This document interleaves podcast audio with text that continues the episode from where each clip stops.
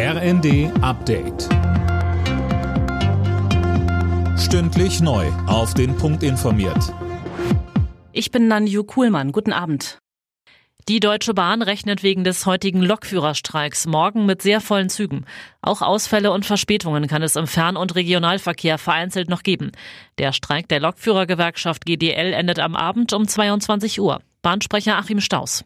Etwa 20 Prozent der Intercity- und ICE-Züge konnte heute fahren. Viele Fahrgäste haben ganz bewusst ihre Reise, die für heute geplant war, verschoben. Dafür sind wir den Fahrgästen sehr dankbar, denn das hat verhindert, dass es heute zu Überfüllungen von Zügen gekommen ist.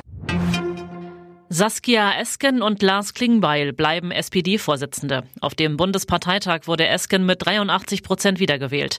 Sie erzielte damit ein deutlich besseres Ergebnis als vor zwei Jahren.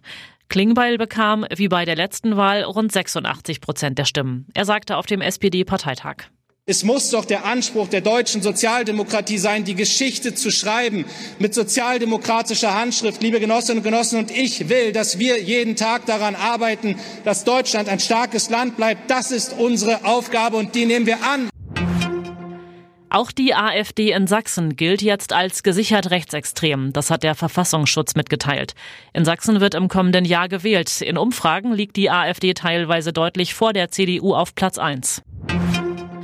Krisenmodus ist das Wort des Jahres. Die Gesellschaft für deutsche Sprache wählt jedes Jahr aus tausenden Vorschlägen ein Wort aus, das das gesellschaftliche oder politische Leben maßgeblich widerspiegelt.